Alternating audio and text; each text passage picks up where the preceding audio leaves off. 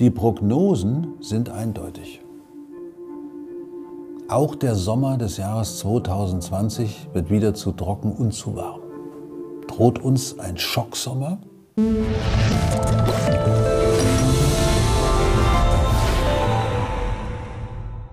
Der britische Wetterdienst Met Office gibt eine klare Prognose ab, dass es wieder ein granatenmäßiger Hitzesommer wird. Er wird sich einreihen in die fünf wärmsten Jahre aller Zeiten. Der amerikanische Wetterdienst, ganz ähnliche Prognose für Deutschland, große Wasserprobleme in 2020. Dann haben sie vorhergesagt, dass wir einen Rekordhitze-Juni bekommen. Ganz egal, ob die Prognosen stimmen, die statistischen Trends sind eindeutig in Richtung immer heißerer Sommer. Es gibt einen wunderschönen Satz. Wer jünger ist als 25, hat noch nie einen normalen Sommer in Deutschland erlebt. Die letzten 25 Jahre sind alle wärmer als die Sommer zuvor. Den letzten durchschnittlichen Sommer im Vergleich zu dem äh, Jahreszeitraum von 1961 bis 1990, den hatten wir vor 25 Jahren. Die fünf wärmsten Jahre, die seit der Temperaturaufzeichnung gemessen wurden, waren die letzten fünf Jahre. Im Jahr 2019 haben wir einen Sommer gehabt in Deutschland, der 2,9 Grad wärmer war als der Durchschnitt. Im Jahr 2018 war der Sommer 3 Grad wärmer als der Durchschnitt. Die Durchschnittstemperatur im Sommer liegt in Deutschland bei 16,3 Grad. Und die letzten beiden Sommer waren 3 Grad wärmer. 3 Grad. Aber das eigentliche Problem sind ja nicht die Durchschnittstemperaturen. 16,3 Grad ist doch eine angenehme Temperatur und 19,3 Grad, also wenn es 3 Grad zu warm ist, ist ja auch noch eine angenehme Temperatur. Aber das ist gar nicht unser Problem. Das Problem ist, wenn sich die Durchschnittstemperatur zu höheren Werten hin verschiebt. Um diese Durchschnittstemperatur gibt es eine Verteilung. Und man spricht dann im Normalfall von einer Normalverteilung. Das heißt, da gibt es natürlich die Tage, die sind kälter als der Durchschnitt. Es gibt aber auch die Tage, die sind deutlich wärmer als der Durchschnitt.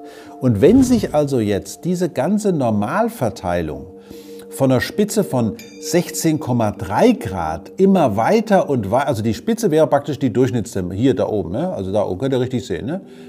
Also, und die verschiebt sich jetzt zu höheren Temperaturen, dann wird natürlich die Zahl der ganz heißen Tage auch immer größer. Und genau an die erinnern wir uns. Also gucken wir nochmal hier hin. Ne? Hier sieht man, wie sich in den Jahrzehnten von 1951 bis 1980, von 1981 bis 1991 und so weiter und so weiter. Hier ist es nur bis 2011 eingegeben, aber seitdem hat es sich noch weiter verschoben, wie sich diese Normalverteilung verschoben hat. Diese Mitte ist nicht unser Problem. Daran sind wir angepasst.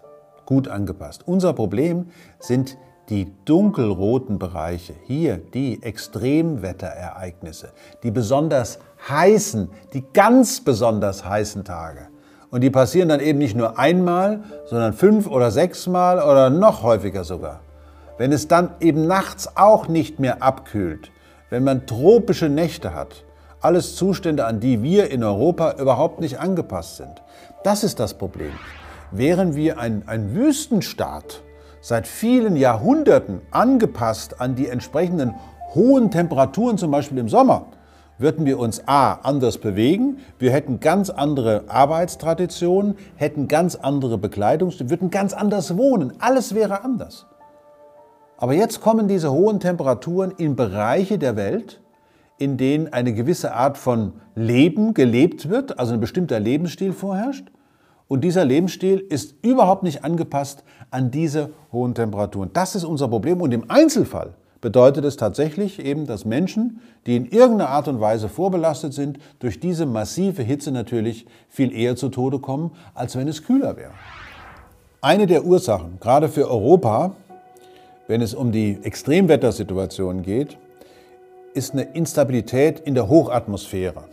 Da ist der sogenannte Jetstream, der praktisch um, das, um die polare Region herum saust mit relativ hoher Geschwindigkeit normalerweise und die Geschwindigkeit in dieser Strömung in der Hochatmosphäre, die kommt dadurch zustande, dass es einen normalerweise hohen Temperaturunterschied gibt zwischen den ganz hohen Breiten, also der Polarregion und zum Beispiel Europa bis runter zum, zum Mittelmeer. Jetzt haben sich diese Temperaturdifferenzen aber verringert Es wird im Gegenteil im Norden immer wärmer.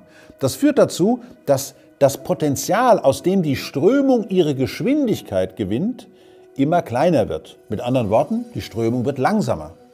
Wenn aber diese Strömung langsamer wird, dann bilden sich auch immer wieder solche Ausbeulungen aus, sogenannte Omega-Wetterlagen, wo man dann also sehen kann, wie auf einmal eine bestimmte Wettersituation über Europa sich stabilisiert. Und zwar durch Strömungen, die einerseits von Norden nach Süden gehen, andererseits Strömungen, die von Süden nach Norden kommen.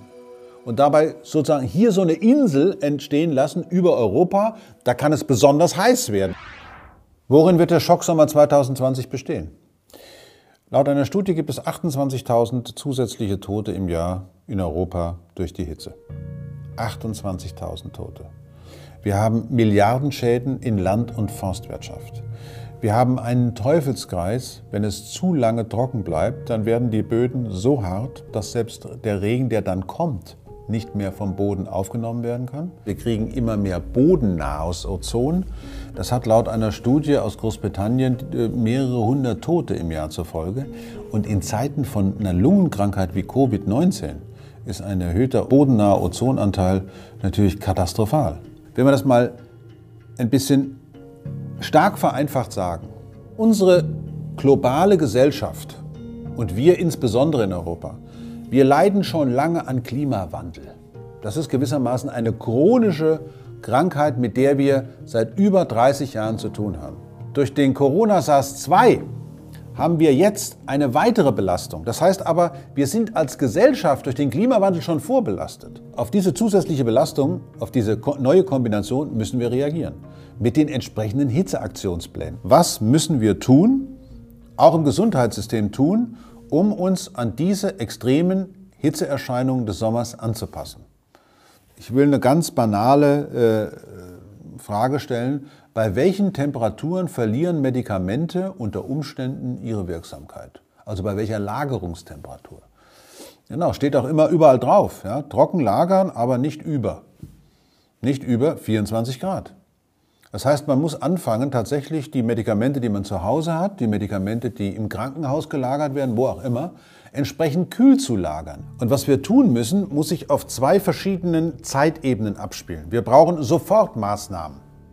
Das heißt, wir brauchen konkret jetzt aktuell Hitzeaktionspläne für das Gesundheitssystem, eigentlich für die ganze Gesellschaft. Wie gehen wir mit der Hitze um? Das ist das Unmittelbare, das ist für uns. Dann brauchen wir Maßnahmen, die den Klimawandel einschränken. Das ist gewissermaßen was für unsere Kinder. Und dann brauchen wir noch Maßnahmen, die sogar erst an unsere Kindeskinder denken, wenn wir nämlich an die ganz große Transformation denken, wie eine Gesellschaft nachhaltig und möglichst nur mit erneuerbaren Energien umgehen kann. Und das nicht nur in Europa, sondern weltweit. Was mich beeindruckt hat bei der Covid-19-Epidemie, ist der Zusammenhalt in der Gesellschaft und die politische Entscheidungsfreudigkeit. Es wurde entschieden, es wurde regiert und die Gesellschaft hat zu diesen Entscheidungen gestanden. Und genau diese Art von Handlungsfähigkeit, nämlich die gemeinsame Handlungsfähigkeit von Politik und Gesellschaft, also von allem, was unseren Staat ausmacht, das ist die Handlungsfähigkeit, die wir auch brauchen bei der Auseinandersetzung mit dem Klimawandel. Wir wollen nach Covid-19 ja auch wieder in die Normalität zurück. Wir wollen uns wieder treffen können mit Freunden, wollen wieder näher zusammen sein können, Kontakt haben, und nicht mehr über Lockerungsmaßnahmen oder Shutdown nachdenken. Und genauso müssen wir auch über den Klimawandel nachdenken. Wir wollen doch da auch wieder einen Zustand erreichen, der eben nicht so unnormal ist wie der klimatische Zustand, den wir jetzt seit Jahren, seit Jahrzehnten erleben, wo es immer wärmer wird, wo die Hitze immer größer wird, wo die, wo die Bäume in den Wäldern vertrocknen und so weiter. Nein, sondern wir wollen wieder in eine Zeit zurück, wo es auch mal so sein sollte, dass nach zwei kühlen Sommern jemand singt, wann wird es mal wieder richtig Sommer.